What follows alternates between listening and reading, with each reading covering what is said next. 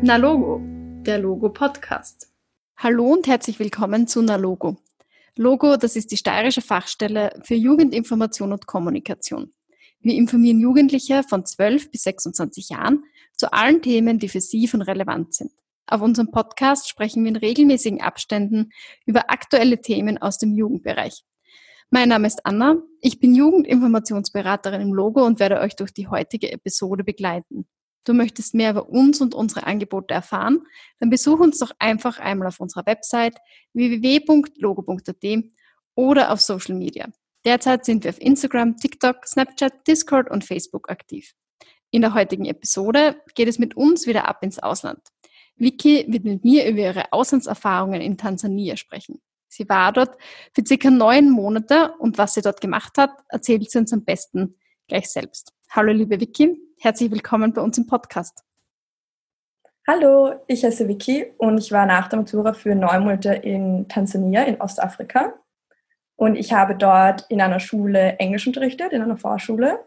Und am Nachmittag auch die Freizeitgestaltung mit den Kindern zusammen erarbeitet. Und die Kinder, die waren dort eben in der Schule am Gelände, aber die waren zum Großteil dort auch im Internat. Und so haben wir wirklich den ganzen Tag zusammen verbracht. Und ich habe auch bei der Betreuung dann im Internat geholfen, zum Beispiel bei der Essensausgabe. Und gewohnt haben wir in Bukene, einem eher kleineren Ort im Westen von Tansania. Und ja, da habe ich bei Priestern gewohnt, wobei ich selbst ohne religiösen Bekenntnis bin. Also das war jetzt nicht von Relevanz, welche Religion man selber als Freiwillige mitbringt. Was war denn deine persönliche Motivation? Warum bist du ins Ausland gegangen? Also ich wusste schon lange, dass ich ein Gap Year machen will, weil ich irgendwie so realisiert habe, wie klein einfach Wien ist. Und mein ganzes Leben war ich halt in Wien, in Österreich. Und es gibt aber irgendwie so viel zu entdecken und so viel zu sehen. Und mir war es irgendwie auch wichtig, wirklich über einen längeren Zeitraum im Ausland zu sein, um auch die Kultur kennenlernen zu können, eine neue Sprache zu lernen. Und so habe ich mich dann entschieden, für längere Zeit ins Ausland zu gehen. Und wie ist bei dir konkret die Vorbereitungsphase abgelaufen? Wie hast du dich über den Auslandsaufenthalt informiert? Ja, ähm, also ich habe circa eineinhalb Jahre davor begonnen zu recherchieren und ich bin dann ein Jahr davor circa zu meiner Organisation gekommen und zwar den internationalen Freiwilligeneinsätzen.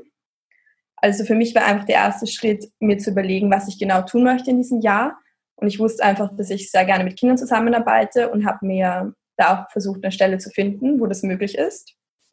Und dann war für mich natürlich auch noch das Einsatzland relevant. Mir ist irgendwie aufgefallen, dass man über den afrikanischen Kontinent total wenig in der Schule lernt oder in den Nachrichten, in den Medien hört. Und deswegen wollte ich das einfach für mich persönlich so ändern. Genau, und dann bin ich eben zu meiner Organisation gekommen und da war die Vorbereitung ziemlich klar vorgegeben. Wir hatten einen Vorbereitungstag und auch eine Vorbereitungswoche, wo wir dann auch andere Freiwillige kennenlernen konnten, auch die ehemaligen Freiwilligen. Und da haben wir über viele Themen gesprochen, wie zum Beispiel Sicherheit oder Heimweh, wie man damit umgehen kann. Und das hat einfach sehr geholfen. Ja. Ähm, ich würde dich jetzt gerne noch fragen, nach welchen Kriterien du deine Sending-Organisation ausgewählt hast und wenn du dich jetzt in andere Jugendliche reinversetzt, worauf sollte man besonders Acht geben? Ähm, mir war es sehr wichtig, wirklich eine seriöse Organisation zu finden, die einen sicheren und wirklich auch sehr gut eingebetteten Auslandsaufenthalt ermöglicht. Aber vor allem auch eine Organisation, die nicht irgendwie die Einsatzländer ausbeutet, weil oft gibt es auch Organisationen, die ermöglichen dir einen Einsatz von nur ein paar Monaten, ne? wo dann wirklich auch die Frage ist, wenn man selber dann ein Vermögen gefühlt dafür zahlen muss, an wen eigentlich das Geld auch geht. Und so ein paar Kriterien, wo man das so für sich vielleicht auch überprüfen kann, ist, wie lange eben die Organisation will, dass man ins Ausland geht. Ob es eben zum Beispiel auch finanzielle Förderungen vom Staat gibt, dann kann man sich auch schon mal sicherer sein, dass das wirklich überprüft wird. Genau, und ich fand es auch gut, dass meine Organisation das Engagement von den Freiwilligen auch gezählt hat, also dass sie wirklich sehen, dass man sich dafür interessiert, dass man auch eben eine Vorbereitungswoche macht. Also ich finde, das sind alles Punkte, die man berücksichtigen sollte. Und natürlich ist es für Freiwillige auch sehr wichtig, dass sie eine finanzielle Unterstützung bekommen, sonst ist es für viele ja gar nicht möglich.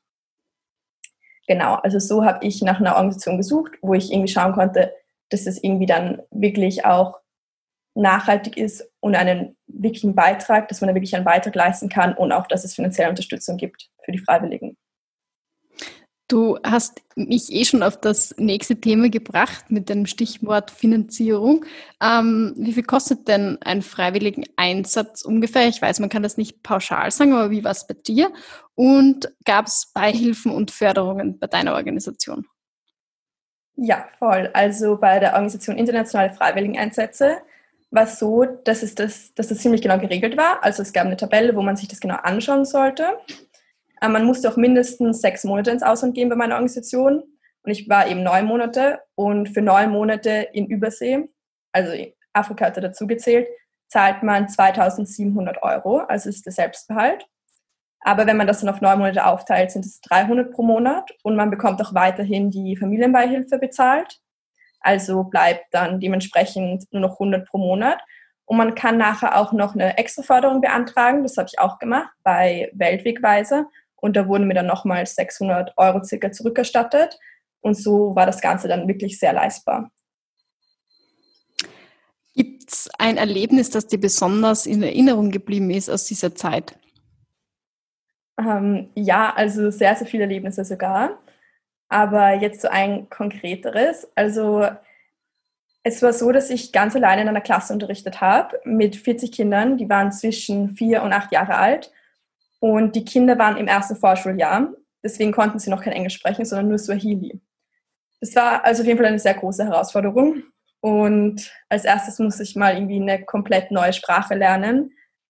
Und dann ging es irgendwie auch darum, ein ruhiges Klassenklima zu etablieren, weil die Kinder in dem Alter einfach oft das noch gar nicht so gewöhnt sind, so lange zu sitzen und auch die Aufmerksamkeit zu halten. Und mich sind dann nach so sechs Monaten meine Eltern besuchen gekommen und ich habe so eine Vorzeigestunde gemacht. Ich war irgendwie schon so ein bisschen aufgeregt, wie das dann so wird mit den Kindern, ob das halt hinhaut. Und dann kamen eben meine Eltern und die Kinder haben halt einfach begonnen zu singen, zu tanzen. Sie haben einfach alle Inhalte, die wir erarbeitet haben, einfach so gut einfach wiedergegeben. Und es hat mich auch so glücklich gemacht, weil es wirklich jedes Kind konnte jedes Wort singen, jeden Tanz, auch wenn sie davor immer ein bisschen lauter waren und es chaotisch war. In dem Moment hat es einfach so gut funktioniert und es hat mich halt sehr gefreut zu sehen, dass halt wirklich mit Geduld, mit Zusammenarbeit und vor allem auch mit dieser gemeinsamen Sprache, dass man wirklich Herausforderungen gemeinsam überwinden kann. Ja. Und bist du dort auch viel gereist oder wie hat denn das Leben ähm, so ausgesehen? Ja, also es war so, dass wir tatsächlich viel Ferien hatten, weil die Kinder halt auch Schulferien hatten. Und dann hatten wir auch die Möglichkeit, uns das Land ein bisschen genauer anzuschauen, auch mit den anderen Freiwilligen, die von derselben Organisation waren und in anderen Einsatzstellen in Tansania. Und da konnten wir wirklich viele Bereiche, also auch den Osten, den touristischeren Bereich von ähm, Tansania konnten wir uns auch näher anschauen. Und die Priester waren da auch sehr zuvorkommend. Die haben uns wirklich sehr lieb mit eingebunden. Und da hat uns zum Beispiel der eine Priester dann mal für eine Woche nach Uganda mitgenommen, weil er dort arbeiten musste. Und wir konnten ihn halt einfach begleiten. Und er hat halt sich gekümmert, dass es uns halt gut geht, dass wir sicher sind, eine Unterkunft haben. Also das war wirklich total lieb. Und da konnten wir dann auch einfach verschiedene Einblicke bekommen. Nicht nur von dieser Seite einer Touristin, sondern auch ähm, wirklich mit den Menschen vor Ort. Also wir haben auch mit den Kindern Ausflüge gemacht sind zum Beispiel zum Victoria Lake gefahren und es war einfach total aufregend, dann so mit einem Schulbus durchs Land zu fahren, die Kinder bei sich zu haben. Es war sehr schön. Klingt echt sehr, sehr spannend, ähm, deine Erzählungen. Wie hat dich denn dein Auslandsaufenthalt verändert? Oder würdest du sagen, hat dich dein Auslandsaufenthalt verändert? Und weil du zu Beginn gesagt hast, du wolltest nach Afrika, äh, weil du das Land kennenlernen würdest, wird sich deine Sicht vielleicht verändert auf das Land, auf die Menschen, auf die Kultur? Ja, ähm, also es war tatsächlich so, dass sich mein Bild, das ich von Afrika hatte, schon sehr stark verändert hat.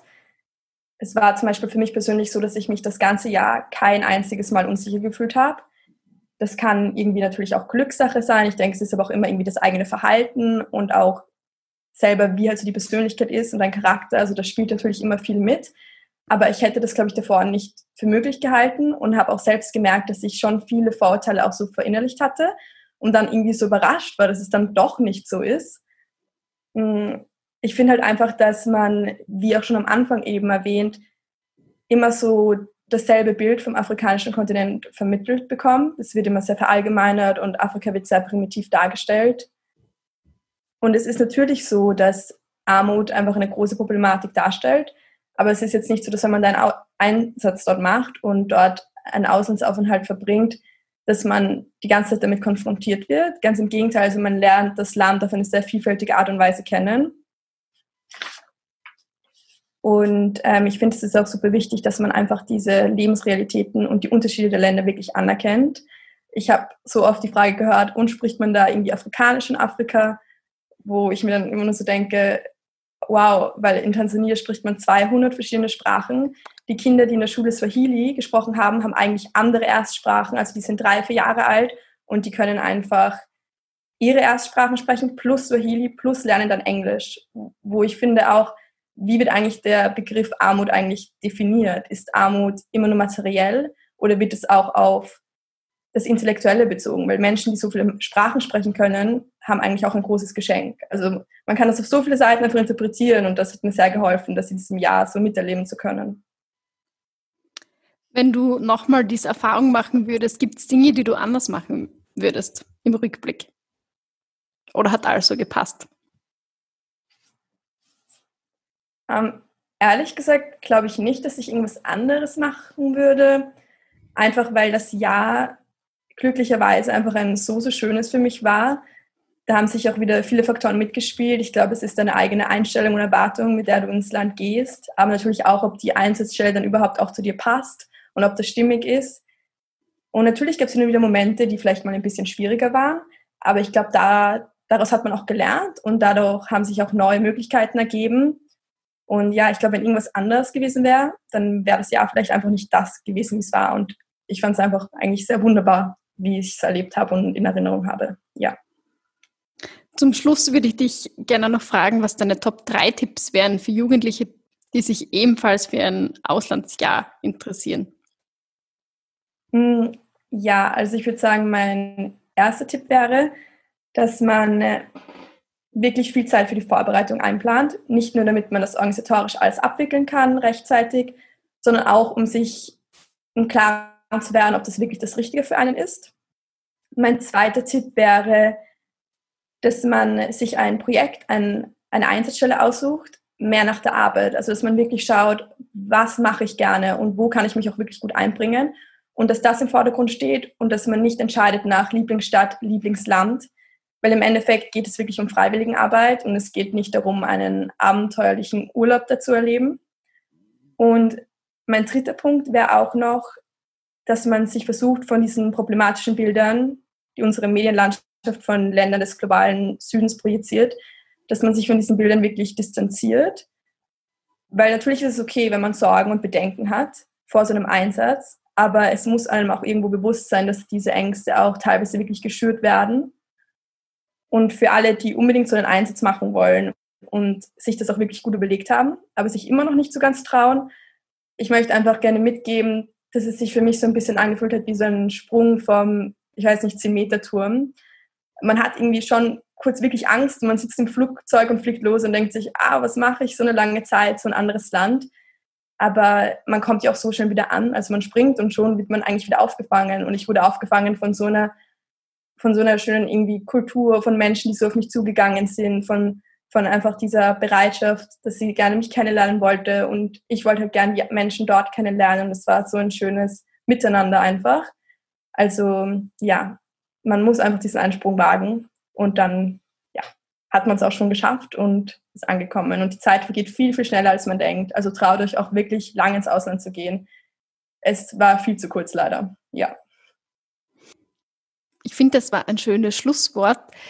Ich bin jedenfalls super beeindruckt von deinen Erfahrungen, Vicky, und ich danke dir auch sehr für deine Zeit und eben dafür, dass du deine sehr persönlichen Erfahrungen mit uns im Podcast geteilt hast. Ich hoffe, meinen Zuhörern und Zuhörerinnen hat es auch gefallen und ihr seid auch das nächste Mal wieder mit an Bord, wenn es heißt, na Logo. Bis dahin, bleibt informiert.